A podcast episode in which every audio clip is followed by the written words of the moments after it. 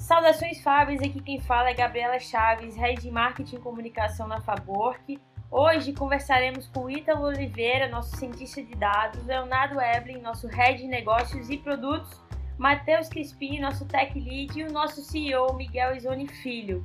Bom, pessoal, vindo aqui primeiro dar boa tarde, né? A gente está aqui, é, é atemporal o podcast, mas estamos aqui gravando de tarde. Boa tarde para vocês. Ítalo, se apresenta um pouquinho aí para a galera.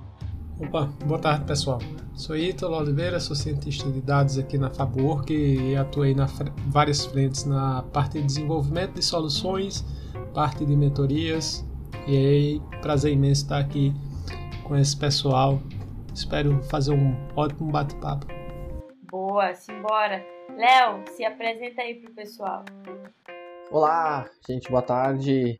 Ou qualquer coisa, né? Bom dia, boa noite para quem está escutando em outro lugar. Boa madrugada. É, Leonardo Eblin, Head de Negócios e Produtos aqui da, da FAB. Prazer estar tá batendo esse papo novamente. Obrigado pelo convite, Gabi. Perfeito. Matheus, nosso Tech Lead, pode se apresentar aí para a galera, fala um pouquinho de você. Olá, pessoal bom dia, boa tarde, boa noite, né? E boa madrugada para quem madruga escutando os podcasts aí. Boa! Sou Matheus Crispim, Tech Lead na Faborwork e tô aqui hoje para bater um papo né, com o pessoal sobre como foi o ano. é isso. Miguel, nosso CEO, pode se apresentar aí pro pessoal. Fala Gabi, fala turma, fico muito feliz de estar com vocês aqui novamente. Tive o convite da Gabriela sendo muito honrado e recebido esse final de ano. Falar da retrospectiva 2021 é falar na coletividade da Fabo Work, tá? Fico muito feliz em ver Ítalo, ver Léo, ver Matheus, tendo todo mundo aqui coordenado por Gabriela nesse podcast. Vamos falar de como é que foi esse 2021 e vamos mirar nos 2022, esses dois patinhos na lagoa aí, né, surfando no oceano Favor. Vamos embora, pessoal. Boa, boa, Miguel, é isso aí. Bom, como o Miguel adiantou e como está aí no título para todo mundo ler e perceber, o assunto de hoje é retrospectiva 2021, tecnologia e ciência de dados. A gente vai falar o que aconteceu aí nesse ano, nesses dois mundos, né, no mundo da tecnologia e da ciência de dados, fazendo também um paralelo aos cases rodados com os nossos clientes aqui na Fabuwork. Lembrando que esses quatro aí, esses quatro feras e eu também, a gente participou de alguns projetos na Fabwork no ano de 2021, sempre relacionados à tecnologia e à ciência de dados. Então, primeiro, pessoal, o primeiro tópico que a gente vai trazer aqui hoje é capacitação em ciência de dados. Por aqui, né, a gente deu uma lida na retrospectiva do ano 2021 da Fabwork. O ano começou já com a finalização da primeira academia de Data Science para não programadores na Leroy Merlin, essa academia ela fez parte de um plano muito maior da empresa de capacitar todos os seus 10 mil colaboradores em diferentes níveis de ciência de dados. Agora, pergunta aqui para vocês: em relação à capacitação em ciência de dados, como foi 2021? Eu queria trazer esse papo né, de capacitação. Primeiramente, já vou começar com ele, com, com o nosso CEO, com o Miguel. Miguel, como que você viu aí o mundo da capacitação em ciência de dados em 2021? Você viu algum avanço, uh, um aumento de demanda? Qual é a sua visão aí sobre esse mundo nesse ano que passou? Gabi, muito bom, muito bem colocado. A gente viu um processo migratório né, das áreas de negócio querendo discutir de forma mais pautada né, o campo dos dados, não só no horizonte da leitura de um relatório, da degustação de um gráfico, mas como o ciclo de vida de um dado pode acontecer.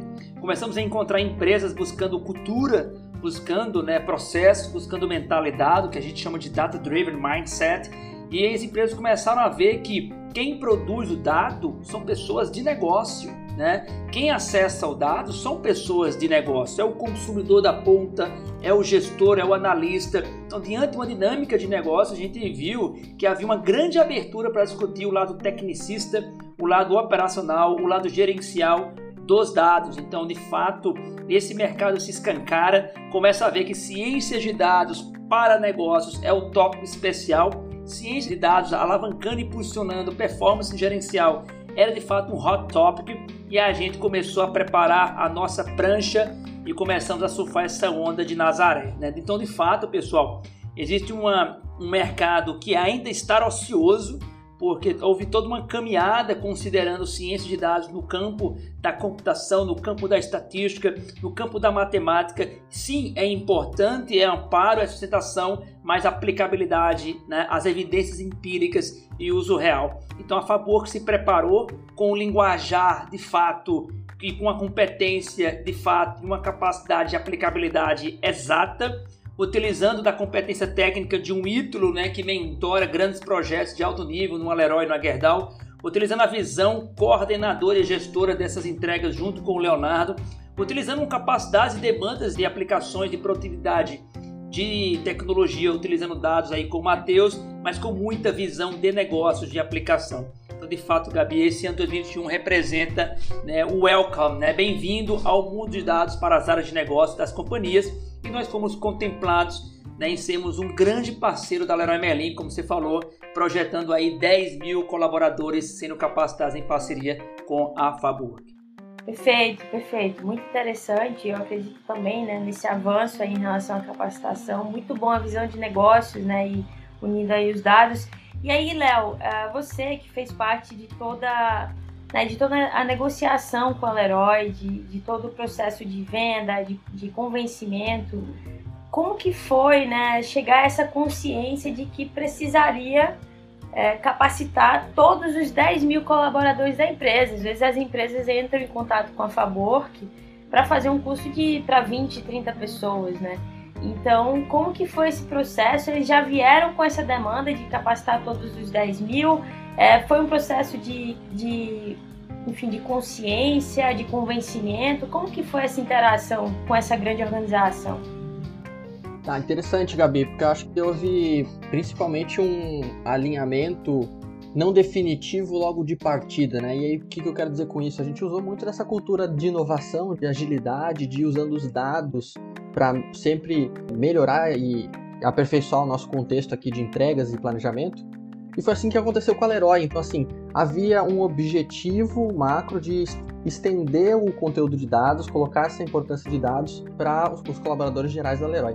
Só que não tinha um como muito bem formatado, né? Assim, não sabia exatamente como é que ia se dividir os colaboradores em quais temas, como você organiza isso, qual o formato de educação, né? As formações têm que ser mais curtas para atingir mais gente, mas é, você não pode ficar muito raso no conteúdo, classes têm que receber um conteúdo mais denso, né? Algumas algumas áreas da empresa precisam da densidade de conteúdo para estarem mais preparadas até para liderar o movimento de transformação de dados.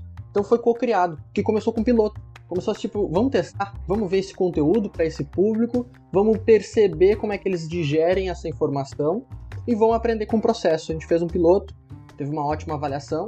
Saíram inclusive pontos de melhoria do tipo, poxa, foi tão bacana a formação, mas me pareceu ser rápida, o conteúdo era legal, gostaria de ter mais tempo para praticar olha, acho que uma parte mais conceitual, por que, que vocês não antecipam uma parte conceitual e, e, na formação a gente ganha mais tempo também nas práticas, que foi um exercício muito legal. E foi assim, inclusive, que a gente personalizou uma Data Science para não programadores que no seu formato piloto tinha 16 horas, foi para o formato 20 horas com mais dois warm-ups né, de antecipação, materiais prévios de aula, materiais pós ali de recomendação para os alunos que participaram.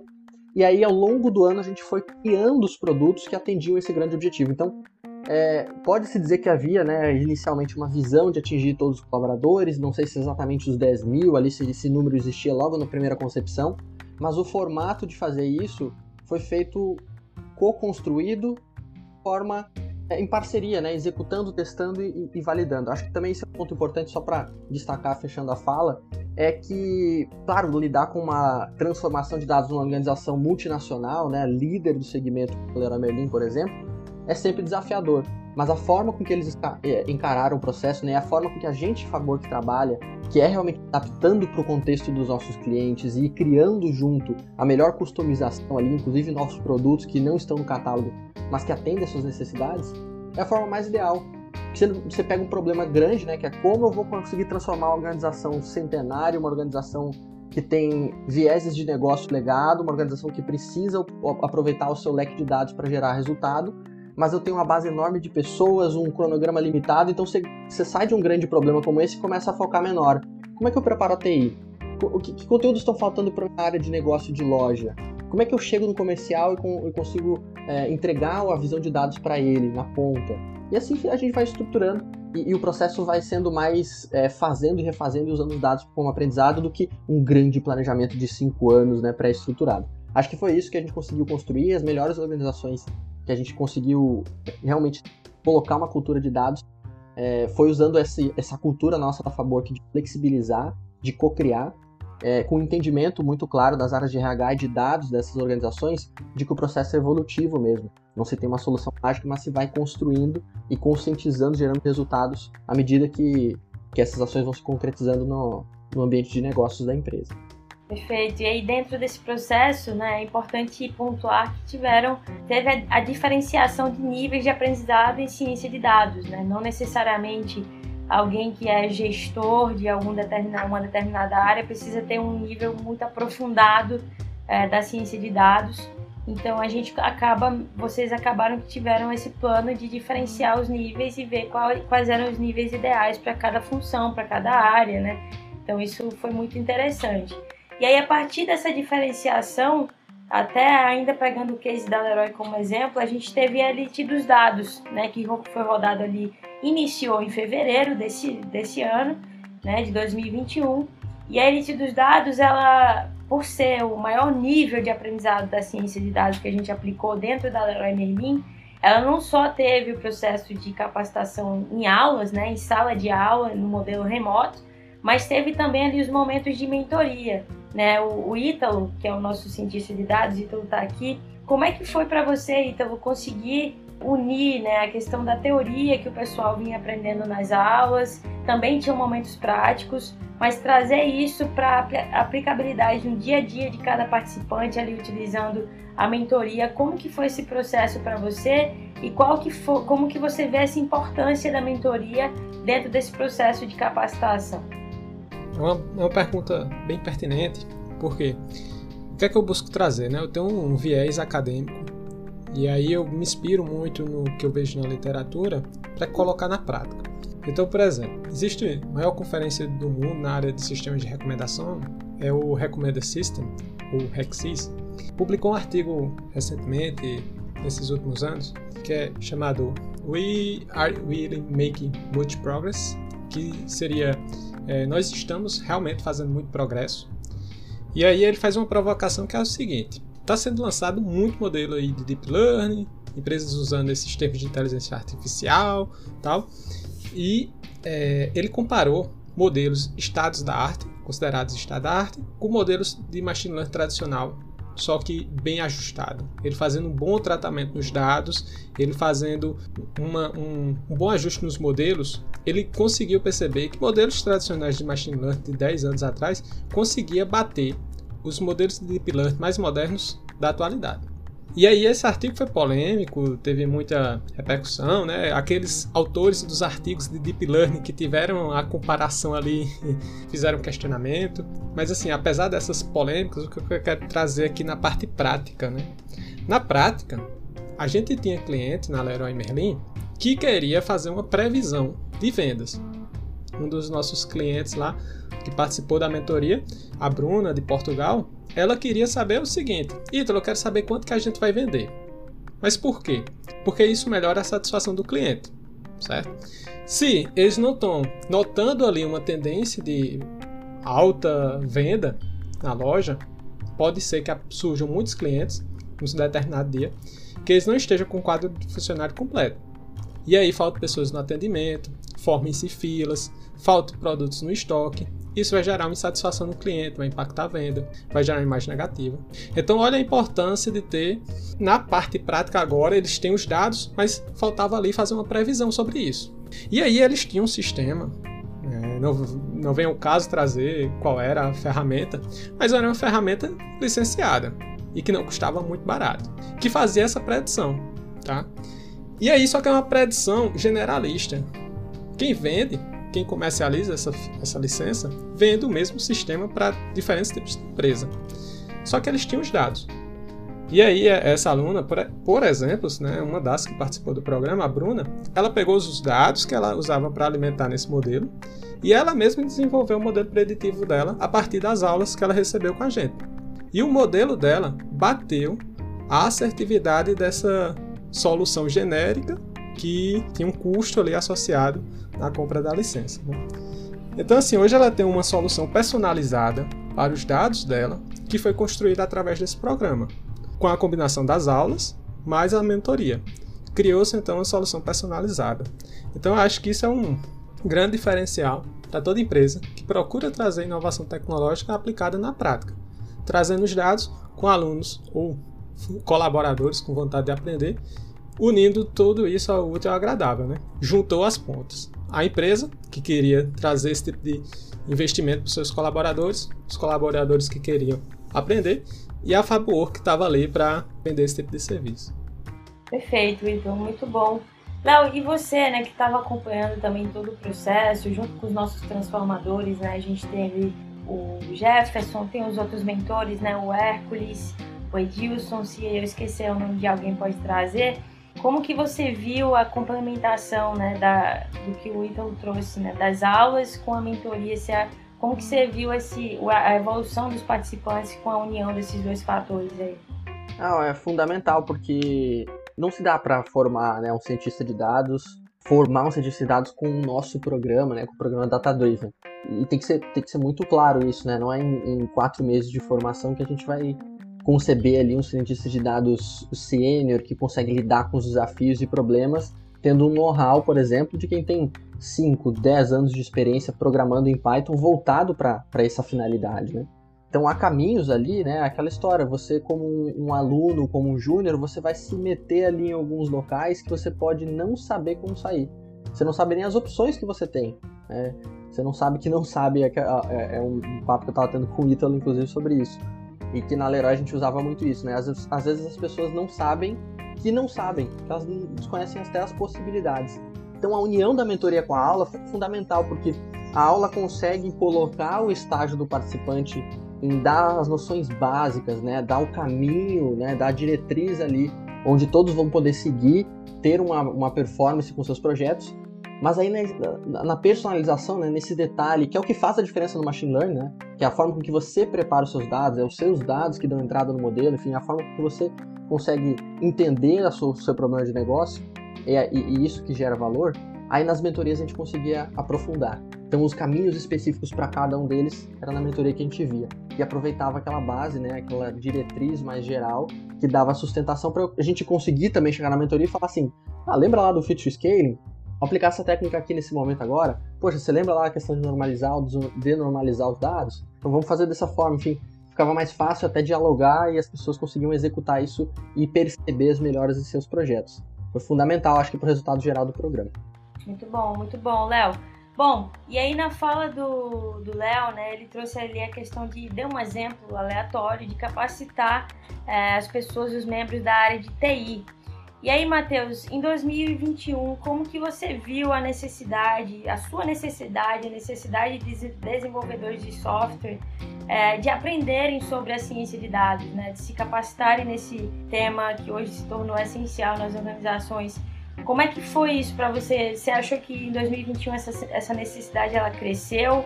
Porque a gente pensa numa área técnica, né, como TI, às vezes a gente acha que está todo mundo por dentro, que é todo mundo ali da mesma área, mas é uma área diferente. Então, como que foi esse ano aí para você em relação à capacitação nesse assunto? Show de bola. É, então, eu acredito que essa vertente né, de ciência de dados, ela vem crescendo cada vez mais. E é mais, assim, cada vez mais também, mais notório o crescimento, como ela está presente em vários aspectos né, no, do nosso cotidiano quanto à, percepção né, do, do crescimento, ela, ela, cresceu bastante porque, por exemplo, hoje em dia a gente não, não desenvolve um sistema, né, digamos assim, sem ter uma problemática a ser resolvida. E aquela problemática, geralmente, os clientes quando chegam com algum problema, com alguma ideia inovadora, é, como é o caso de um dos projetos que a gente tem tocando aqui da Distribuidora Brasil, o pessoal lá tinha problema para analisar os dados, para fazer, digamos assim, predição de compras, né? Prever o que é que eles tinham que comprar, quais produtos eles tinham que comprar, para, digamos assim, ter produtos em estoque para poder, digamos assim, ter uma logística mais eficiente, sabe? Então, eles tinham uma base de dados cheia de dados desorganizados, desestruturados, E eles tinham essa problemática que é, eles queriam uma ferramenta que dessem a eles uma possibilidade de analisar de uma forma mais, mais legível, assim, de uma forma mais, digamos assim, visual, né? Quais eram as ações que eles, que eles têm que tomar em relação à compra de produtos, à, à compra de produtos, a pedidos que eles devem realizar para os fornecedores, né? O que é que está mais saindo do estoque. Então, só aí a gente já percebe um pouco da, da presença da ciência de dados. Né? É, eles precisavam de uma ferramenta para analisar e para visualizar. Então, eles, eles, digamos assim, não chegaram com ideia do nada. Eles vieram com esse pressuposto de que tinha essa problemática, que precisavam melhorar nesse ponto aí e entraram em contato com a gente, né? Teve todo um processo ali de ideação, mapeamento de, de requisitos do projeto e tudo mais. E a ciência de dados, ela, digamos assim, é a base. A gente desenvolveu uma ferramenta para eles que dá essa capacidade de análise. E hoje a gente não desenvolve nenhum sistema solto, né? Como eu já disse anteriormente, a gente não desenvolve nenhum sistema sem ter uma, uma base, uma problemática a ser resolvida. E geralmente para toda problemática que a gente tem, a gente tem um conjunto de dados que podem ser analisados e quando são analisados a gente consegue pensar em uma ferramenta, em uma forma de solucionar aquilo. E muitas vezes essa ferramenta pode ser um modelo é, preditivo, é, pode ser um produto, né? Então, é, a ciência de dados ela é cada vez mais presente em todos os contextos né, da engenharia de software. E ela otimiza muito esse processo. Perfeito, Matheus. É, você até foi bom o link, porque a gente já entra nessa questão do desenvolvimento de software. Né? A gente começou o ano uh, como empresa fechando ali o sistema Ligna né? E também o segundo fechamento do ano foi justamente esse case que você trouxe da Brasil Distribuidora. E aí, eu acho que algumas mudanças, uma das mudanças de comportamento de mercado relacionada ao desenvolvimento de software talvez seja isso que você falou, né? Hoje não se desenvolve um software sem considerar dados, sem considerar as informações que estão em torno daquilo. Eu acho que essa acaba que é uma mudança de comportamento até de, do mercado, de demanda, tem, existe alguma, e aí eu vou abrir para todo mundo, vocês acham que existe alguma outra mudança em relação ao desenvolvimento de software que rolou em 2021, seja de demanda dos próprios clientes, de postura dos próprios clientes, mudança de como se desenvolve, de como se programa? É, vocês teriam algo para pontuar em relação a isso é, em 2021? Assim, na parte de desenvolvimento de ciência de dados, eu acho que esse ano foi um ano de muito debate aí do, no aspecto de ética, né? Então, assim, existem diversas aplicações de ciência de dados. Quando você faz uma busca no Google Imagens, por exemplo, por uma criança bonita, por exemplo, aparecia ali um certo perfil ali demográfico. Crianças de uma certa raça, com uma certa cor de olho. E aí, quando você dava a busca ali por criança feia, aparecia criança com outras de outra raça. Entendeu? Então, assim, na verdade, não é que o modelo de machine learning ele é malvado. A pessoa que projetou tem que ter o cuidado de, ao desenvolver uma solução de inteligência artificial, passar dados bem tratados. Eu acho que essa é a, a parte onde o ser humano pode intervir na máquina para evitar esse tipo de coisa. E aí, assim, estava tendo aconteceu diversos casos assim de, de viés nos algoritmos por conta disso. E isso tem um impacto gigante na sociedade, né? Tanto assim como a gente viu questões de eleições, os algoritmos lá recomendando alguns perfis ali envolvendo fake news, esse tipo de coisa.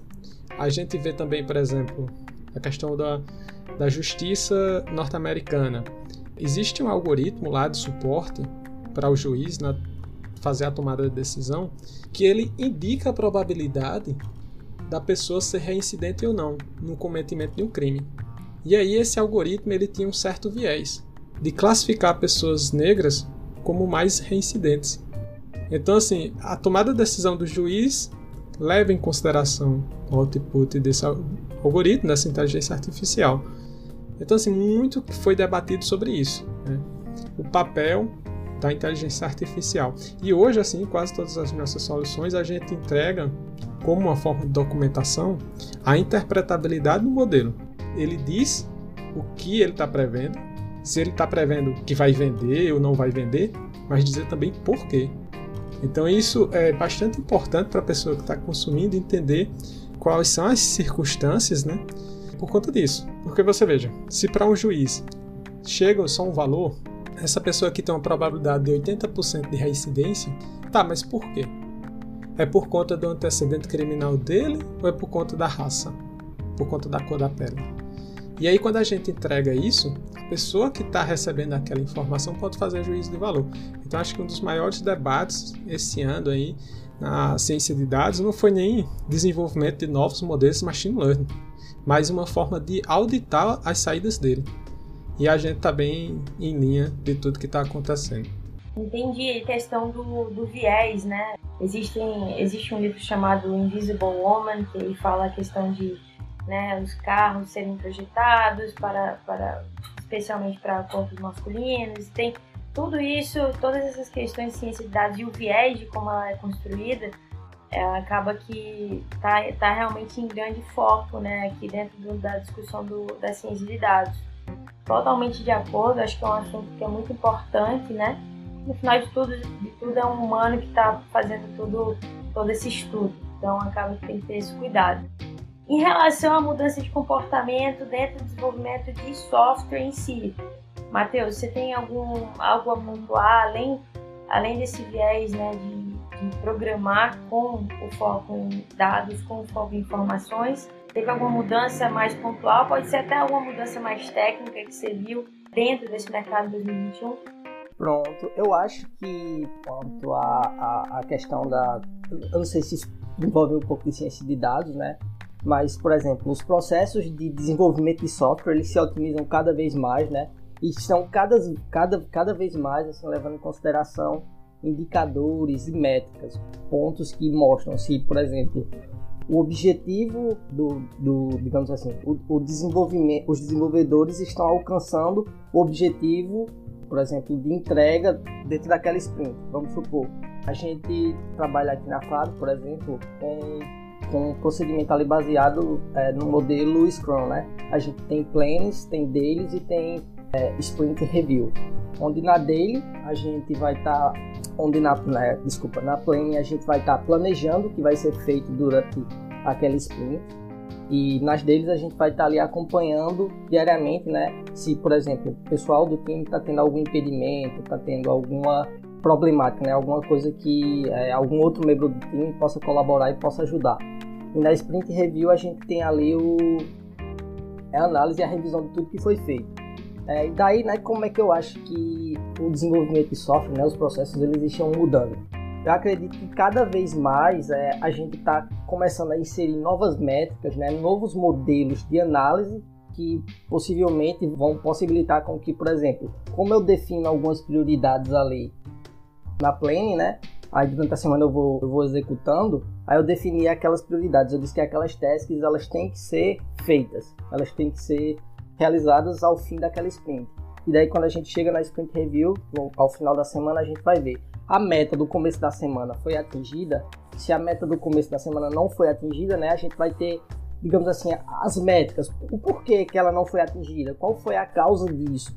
Então, eu acho que a valorização desses conceitos, né, dessas métricas dentro do processo de desenvolvimento de software vem otimizando cada vez mais e vem fazendo com que a gente tenha melhorias e entregas mais valorosas para os clientes. Né? A gente, digamos assim, não está olhando o desenvolvimento de software puramente. Ah, essa funcionalidade aqui está pronta.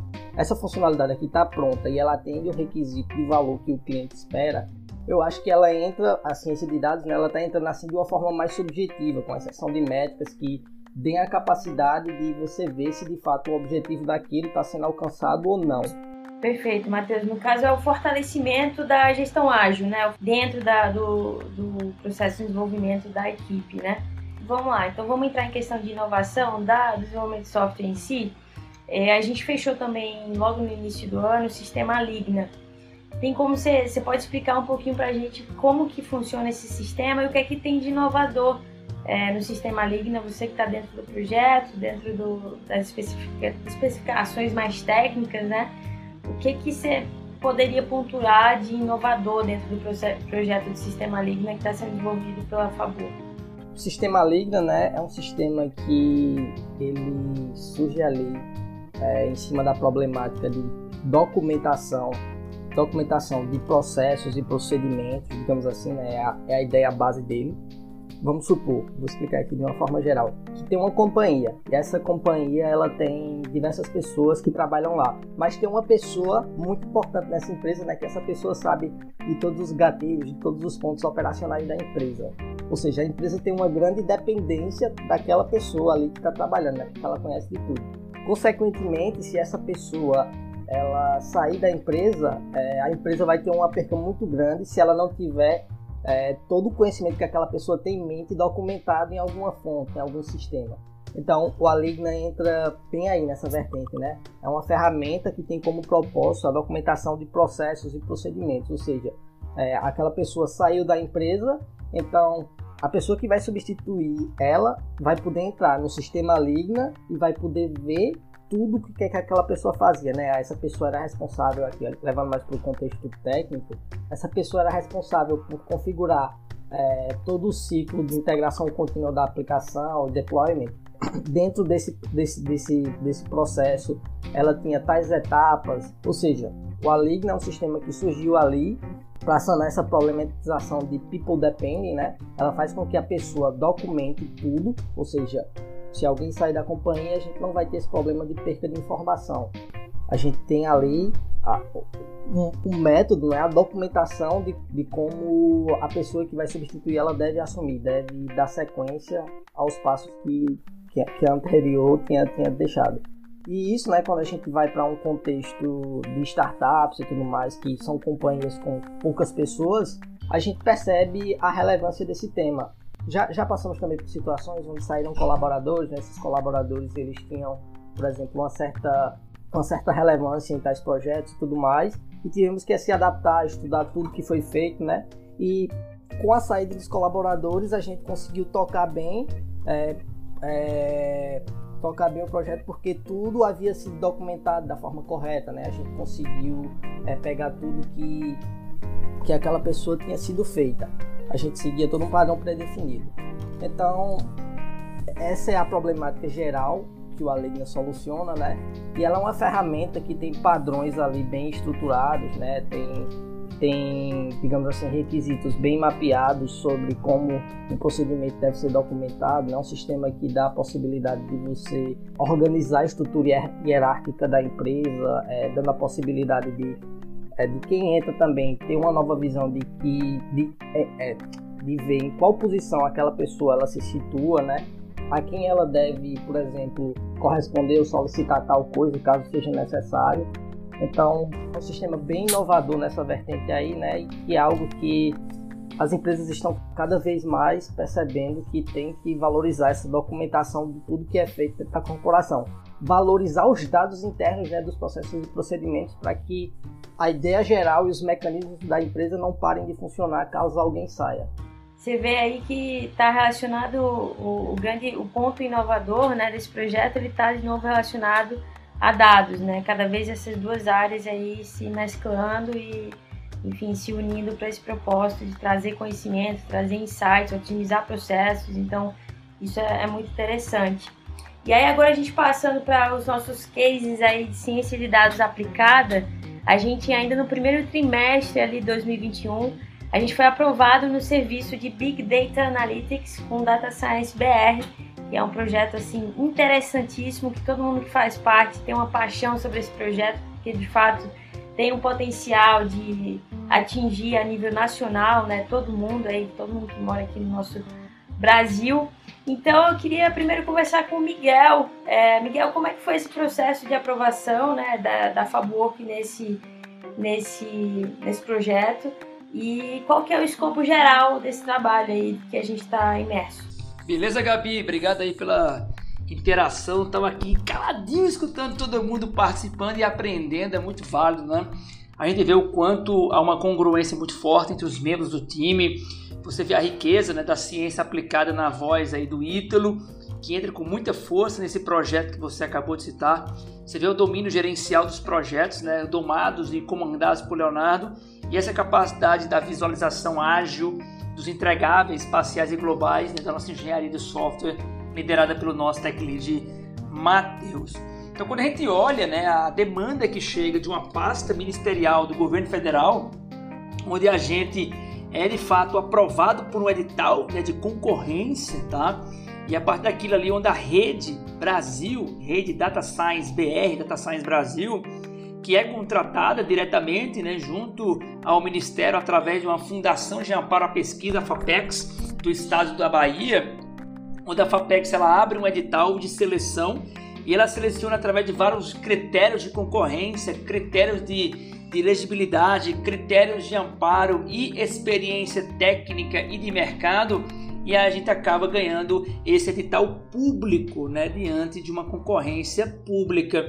E a favor que ela acaba a, a, assumindo um papel de ser a desenvolvedora da ciência de dados de um projeto onde o cliente final é o Ministério da Educação, trabalhando em parceria com pesquisadores né, da rede Data Science BR, sendo subsidiada em termos administrativos pela Fundação de Amparo à Pesquisa do Estado da Bahia, FAPEX, e a favor que ela se sente, além de participativa, além de colaborativa, além de entregadora de soluções, se sente honrada. E como a Gabriela falou, é uma solução, é uma demanda que norteia um conjunto de soluções para impactar a comunidade acadêmica, a comunidade brasileira que acessa o serviço né, de ensino superior na rede pública federal.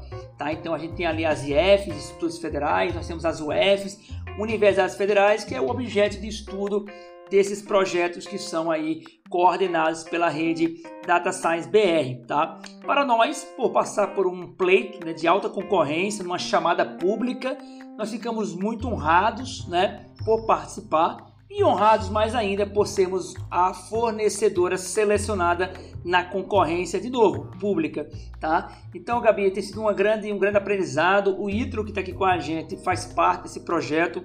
Realmente é encantador saber enquanto brasileiro, eu digo por mim, enquanto né, um aluno que saiu de uma universidade federal a nível de bacharelado e mestrado, eu me sinto muito honrado e feliz de ver a nossa empresa Faborg participando de um projeto que vai trazer impacto para a nossa comunidade brasileira. Tá? Então é isso aí, que com a sua competência, com a sua capacidade de participação de um edital público, conseguiu, né, a gente chama de ganhar a conta, conseguiu ganhar a conta e hoje é um grande parceiro da rede Data Science BR. Muito bom, muito bom, Miguel, sensacional. Esse projeto é um dos que a gente mais fala né, dentro da, da Faborc um dos que o Ítalo mais também dá destaque nas falas dele ali nas nossas reuniões é, mensais. E aí, Ítalo, eu queria pegar um pouquinho de você, a visão desse projeto, qual que é, que é o teu papel dentro do projeto e quais metodologias você vem utilizando, você utilizou aí para dar andamento, né, a, enfim, a fazer todo esse projeto acontecer. Legal. Então, é, primeiro assim, eu queria dar uma ênfase para esse projeto, assim, porque é um satisfação enorme assim poder participar dele, porque é, a gente hoje observa o suado imposto que a gente paga sendo muitas vezes desviado, ou seja, sendo usado de maneira desperdiciosa, assim, se perdendo ali, desperdiçando. E aí a gente tem satisfação e o prazer de poder trabalhar em um projeto como esse, porque a gente está ajudando os tomadores de decisão lá do MEC. E que decisões estavam querendo tomar, né? qual era o problema? Entre diversos deles, integração de dados, base de dados que não se comunicam, a gente hoje está desenvolvendo um estudo na área de evasão escolar no ensino superior. Né? E aí a gente tem dados de todos os alunos aí da rede pública em nível nacional, da rede pública federal, e a gente consegue definir hipóteses e rodar modelos de machine learning que possam fazer é, análises preditivas. Né? Hoje em dia a gente já está com uma assertividade bem legal, já está encaminhando aí um artigo científico, uma publicação aí para levar o nome da Faborc também para meios acadêmicos em congresso. E aí, com isso, a gente traz muitos insights, porque existem ferramentas na área de ciência de dados, chamadas como What If, que você pode, por exemplo, ó, a gente está prevendo aqui que esse aluno aqui vai evadir. E aí você pode tentar intervir. Se essa ferramenta o Orif ela dá uma estimativa por que, que o aluno vai sair, a gente pode fazer uma pergunta para o modelo. Olha, e se a gente ofertasse mais bolsas de iniciação científica, será que a gente conseguiria ter uma retenção escolar melhor? Será que a probabilidade de evadir desse aluno aqui cairia? Você pode até chamar o aluno para conversar, entender melhor um porquê das circunstâncias. Talvez não é porque ele não esteja gostando do curso, mas porque, como saiu um estudo desse ano, uma dissertação do mestrado, mostrava que 70% dos alunos que participaram de um questionário, algo em torno disso, eles estavam em situação de vulnerabilidade alimentar. Então, esse era o problema que eles estavam enfrentando, é a realidade deles. E talvez se houvesse mais bolsas de apoio alimentar, a gente conseguisse ter dar oportunidade para esses alunos.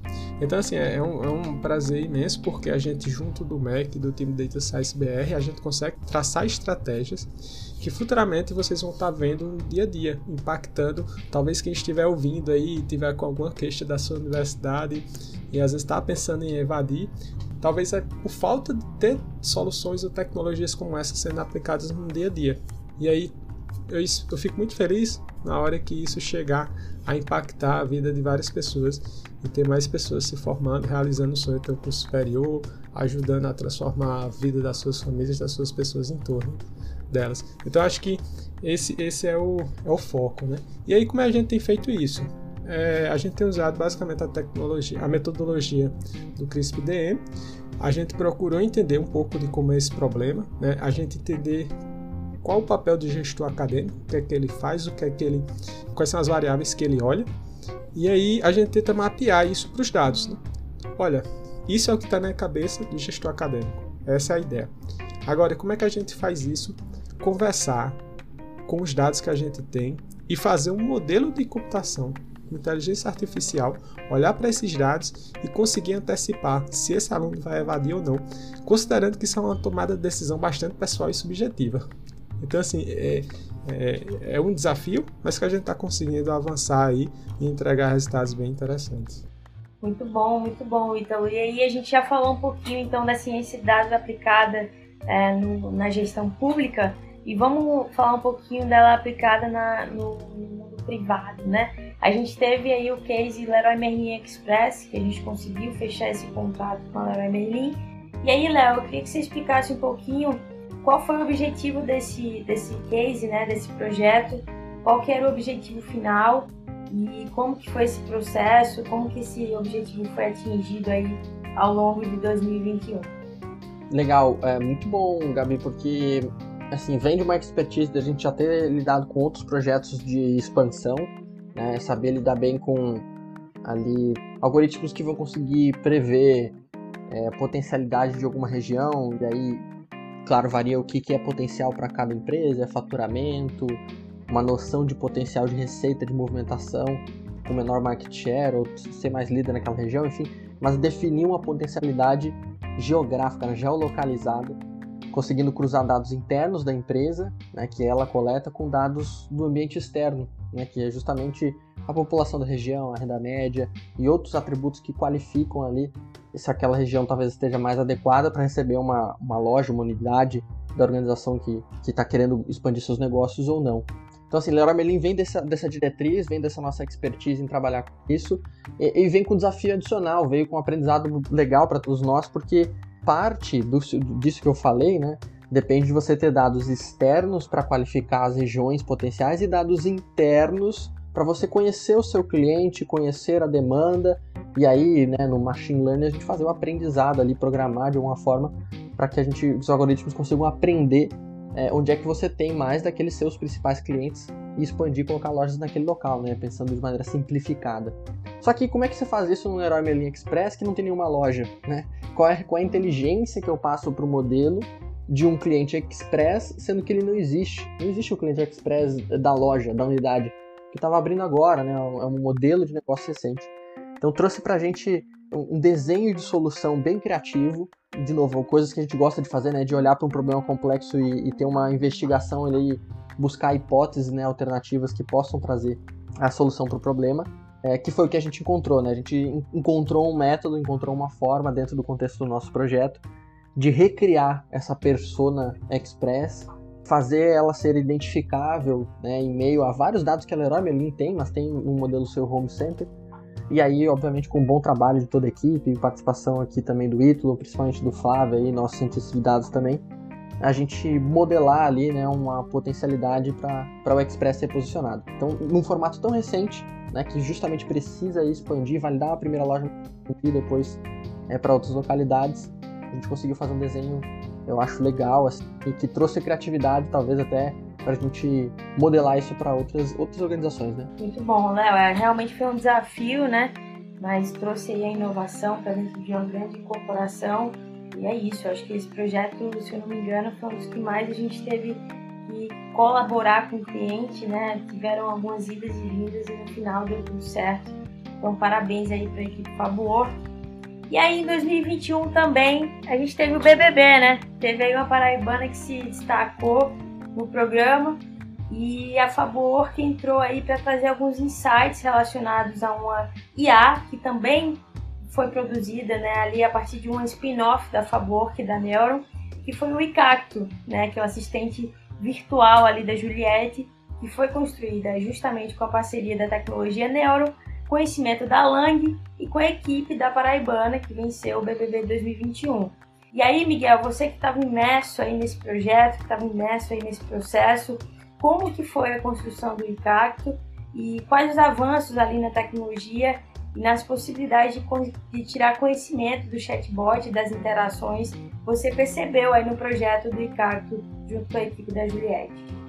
Bom, Gabi, então primeiramente a gente tem que trazer à tona, né? Quando a gente vê uma paraibana ganhando destaque nacional, defendendo a sua regionalidade, a sua cultura local, as suas raízes, isso impactou diretamente a gente. Né? A gente ficou muito impactado com a personalidade, né, o posicionamento, inclusive aqueles que não são tão fã do programa Global ficaram fã da pessoa Juliette.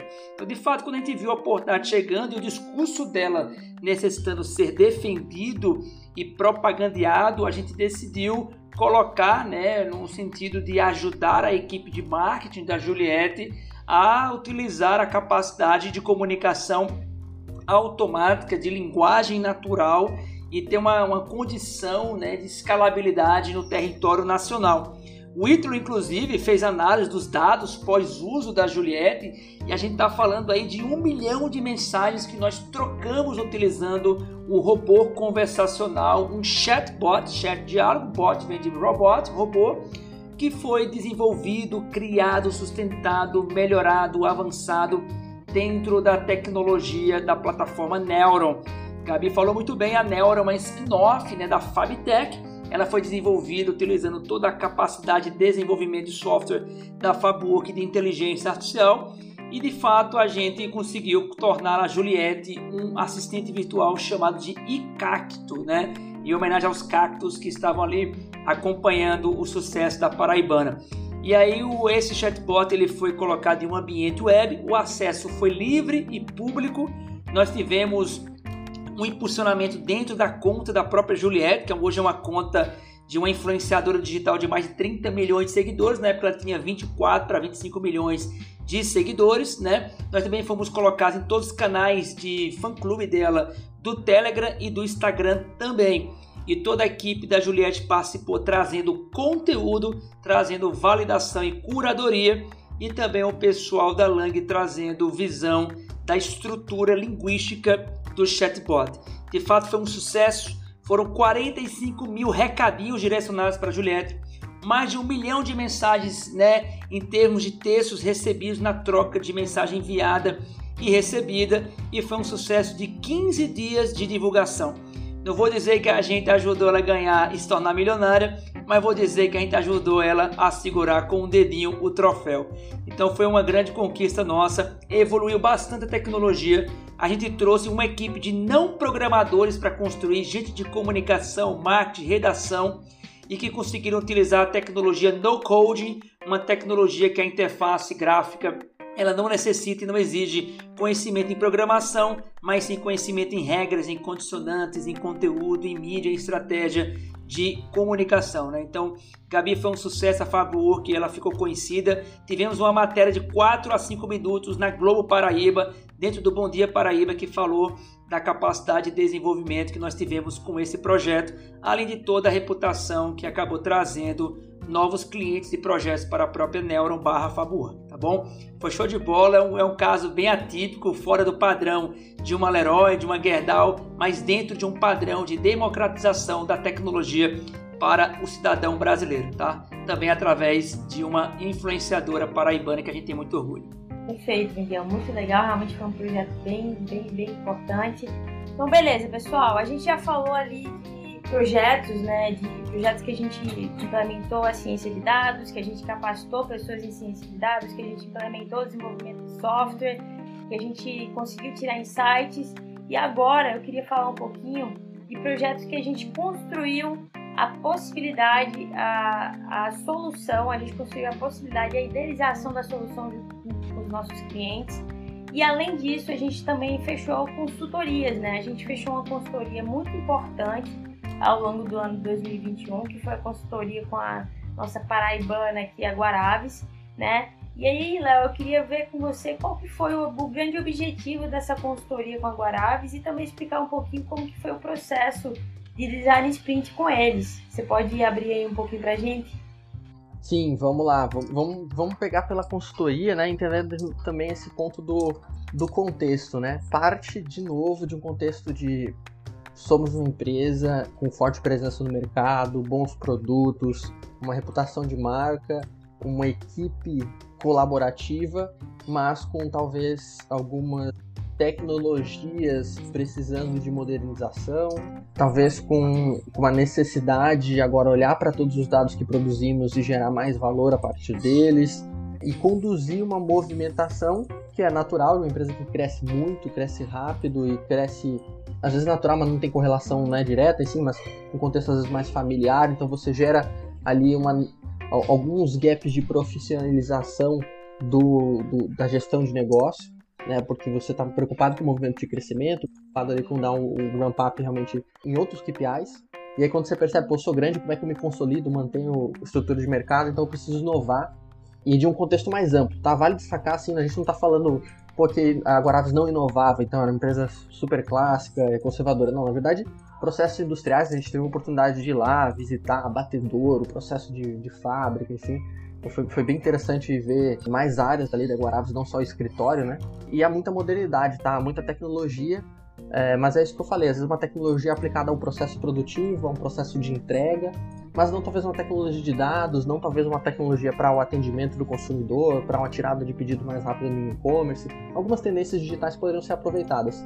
E aí, bom, legal, tenho todas essas oportunidades, tenho uma empresa grande, e como, como que eu faço, né? Como resolvo esse problema? Então, foi nesse ponto, né, surgiu lá, por favor, que eu vejo que você fala sobre dados, você entende da transformação digital, não é à toa aqui que a gente está conversando com o Ítalo e com o Matheus, que tem skills aí complementares, e os dois atuam para promover e melhorar a performance digital dos nossos clientes. É, é nesse contexto que eles chamaram a gente para conversar e falaram: você consegue me ajudar? Então, é organizar essa salada aqui, assim, estou precisando colocar roadmap, né? eu preciso colocar foco, né? não tem orçamento limitado, nenhuma empresa tem, então como é que eu faço essa coisa, essa, esse movimento em etapas? Eu entendo que as empresas como a Magazine Luiza, que fez e bombou o movimento de transformação digital, não fez da noite para o dia. Eu sei que não vai ser da noite para o dia, mas como é que eu começo? Então é aí que surge. E é aí que a gente fez a consultoria é, como um primeiro produto realmente de consultoria, viu, Gabi? Assim, é aquela, aquela ideia da gente olhou para dentro de casa também por uma provocação do cliente, né? De fora para dentro, a gente disse: Poxa, a gente já fala de roadmap de produto, a gente já fala de metodologias, de estruturas de organização, então já tem esse conhecimento dentro de casa, só que a gente não estrutura isso como produto para fora. A gente faz às vezes para dentro, usa para nós mesmos, usa parte dele em um contexto específico de projeto como é que a gente pode ah, utilizar todas essas nossas skills de forma organizacional. Aí a gente montou uma metodologia diagnóstico, né? preparamos ali entrevistas, mecanismos de coleta que pudessem investigar como é que a, a, a operação da, da, da e seus setores estavam no tema de inovação. Desse diagnóstico sai um relatório, se constrói um plano de ação né, em conjunto, não sai da nossa cabeça, é uma coisa que a gente constrói juntos. E dali a gente partiu, né? Nesse começo do ano a gente partiu do que, que a gente ia fazer no restante do ano. Né? Pô, o que, que é a meta então 2021? Tem áreas prioritárias, tem conteúdo, né? Tudo começa por pessoas também, né? Não adianta fazer um movimento tecnológico processual e não em pessoas. Então estruturamos o Git Academy, né, o Guaraves Inovação e Tecnologia Academy, né, com uma série de academias executadas pelo time da FabWork. O Git Academy conseguiu aí atingir mais de 100 colaboradores da Guaraves em mais de 10 cursos diferentes. É, nesse período também a gente foi implementando planos de ação para ajudar a empresa a gerenciar projetos de forma ágil, né, nesse modelo onde tentou que você vai aprendendo com o processo e melhorando. É nisso aí que o projeto de e-commerce já está para ser lançado, 2022 é, é, o momento de lançamento, a empresa fez o trabalho de casa nesse ano. É, é, modernização do RH digital, modernização de processos internos, processo de manutenção das lojas. Então, assim, tem uma série de projetos rodando na, na organização. E esse movimento que mistura pessoas, processos e tecnologias foi guiado aí pela Fabwork. Então, começou com essa consultoria, começa com a provocação do cliente, né? Não era um produto pronto, mas a gente formatou é, e agora a gente continua acompanhando eles até essa retinha final aqui de 2021, inclusive ajudando o time de inovação a projetar o seu planejamento estratégico para o ano que vem. Né? 2022 estaremos juntos com eles aí. E aí, só para fechar, então, dentro desse contexto todo, né, quando eu falo de projetos também digitais, que é uma pílula de inovação, é você produzir projetos, produtos digitais, nessa frente a gente tem um produto também dentro de casa muito especial, que é o Design Sprint, né, que te ajuda a fazer isso de forma colaborativa, né, em vez de fa fazer só requisito técnico, é, é, materializar esse requisito com a visão de usuário, com um protótipo visual. Fizemos um treinamento junto com o pessoal também, e foi muito legal que o nosso cliente agora, né, eles mesmos já estão rodando design sprints internamente. E com isso a gente conseguiu idealizar alguns produtos aí também para eles tocarem coordenados pelo time de inovação. Muito legal, muito legal a experiência e 2021 foi só o começo dessa transformação da Guarabs. Muito bom, Léo. Bom, pessoal, a gente está chegando aqui no, no final do nosso bate-papo. Foi uma retrospectiva relativamente rápida. A gente teve aí também projetos de POC, né, de prova de conceito aplicadas na Zitec. A gente teve o programa Agile, que rodou com a Jive Investments, né, que é o nosso programa ali de gestão ágil. É, a gente também teve um projeto com a agência Faz de responsividade. A gente acabou de fechar aí, eu acho que foi o último contrato do ano, né, Léo, Miguel, que é o Under Protection, né? Então a gente está com alguns projetos rodando, alguns outros que a gente não conseguiu mencionar aqui, mas eu acho que a gente tocou nos principais tópicos aí relacionados à ciência de dados capacitação aplicada ao design sprint, à consultoria, ao desenvolvimento de software, a, o Academy, né, o Fab Academy também rodado aí pela Favor. Então, a gente trouxe aí um overview do que aconteceu em 2021, trazendo algumas metodologias que a gente utiliza, trazendo algumas questões, né, de práticas mesmo que foram aplicadas, passaram a ser aplicadas aí em 2021 então, parabenizar aqui a todo mundo da Fabork, né, a todos os nossos clientes e parceiros que tiveram aí junto com a gente nesse ano que passou. Foi um ano desafiador, de muitas mudanças. 2022 não será diferente, a gente vai continuar fazendo a diferença. Tem muita coisa, muita novidade vindo aí por parte da Fabork. Né? A gente tem tá traçando aí o planejamento desse ano que está chegando. Pessoal, abro aqui para vocês trazerem alguma, alguma complementação, algum comentário que faltou, algum agradecimento. Deixo o mic aqui aberto, podem falar e já já a gente encerra esse Fabcast que foi riquíssimo. Gabi, eu venho aqui puxando logo essa fronteira 2021-2022 com muita alegria Satisfação imensa de estar com vocês aí nessa jornada, né, nesse nosso caminhar exponencial, inquieto, visionário. Para quem escutou esse podcast, viu né, a, a versatilidade que a Faborg tem, os tentáculos que ela busca na camada da transformação digital. Um dos tentáculos é o design, o segundo são os dados, o terceiro, desenvolvimento de tecnologia e o quarto, a gestão, a visão de negócios. Então, de fato, parabéns a todos que constituem a Work, a nossa equipe. Agradeço e fico muito honrado, Gabi, pelo seu é, convite aqui no nosso podcast. Fico muito feliz de ter dividido aqui a bancada né, com o Ítalo, com o Leonardo, com o Matheus, líderes da Work, cada um na sua vertente, na sua operação e fico muito feliz em nome né, de todo mundo que faz a Favor. Falo também em nome do nosso chairman, professor Miguel Izone, que nos dá total liberdade, autonomia e competência e energia para a gente executar. Agradeço aos clientes né, que estão com a gente nessa passagem de bastão de ano, aos parceiros, né, os professores e transformadores que nos atendem de prontidão e que vestem a camisa, crachá, boné, meia e etc. da Fabor para a gente correr junto essa maratona e todo mundo que nos acompanha, conteúdo riquíssimo, essa nossa estrutura de marketing, comunicação presente em muitos canais. Então, de fato, eu enquanto CEO, na figura de CEO, mas também eu enquanto paraibano, empreendedor, eu fico muito feliz de estar encontrando uma empresa como a Fabwork construída por várias cabeças talentosas e mãos de muito trabalho, tá bom? Então é isso aí, Gabi, um feliz final de 2021 um ótimo e próspero ano de 2022, que a gente venha com muita saúde, muito equilíbrio social, mental, porque sem essa cuca funcionando e sem esse corpo saudável, nada funciona. Não adianta sonhar se não executar, e executaremos com saúde, felicidade e tranquilidade. Forte abraço, pessoal. Esse é o meu tchau para vocês e passo para os demais. Cara, eu acho que não precisa dizer mais nada. Eu acho que depois dessa não precisa dizer mais nada. Pode cortar ali o podcast no fim da fala do Miguel, tá ótimo. Se, se, se você falar concordo, eu tô feliz, Ítalo. Concordo, concordo. Concordo. Turma, vai falando concordo. Mas quem fala discordo também, eu fico... Fecha aí na fala de Miguel que dá tudo certo, véio. Fechou. boa, boa. Matheus, alguma coisa? Léo, alguma coisa a falar? Aqui o complemento é faço das palavras do Miguel as minhas, né? É uma honra fazer parte da Fabor.